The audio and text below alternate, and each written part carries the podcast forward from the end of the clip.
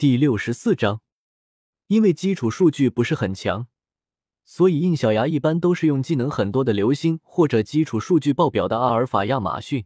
这还只是印小牙第二次变身成假面骑士颅骨，也引起了这三头魂兽的兴趣。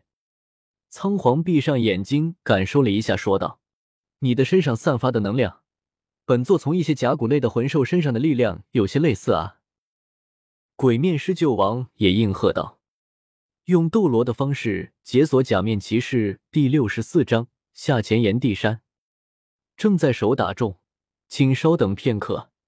内容更新后，请重新刷新页面，即可获取最新更新。用斗罗的方式解锁假面骑士飞速小说网全文字更新，牢记网址：w w w. 点 f e i s u w x 点 o r g。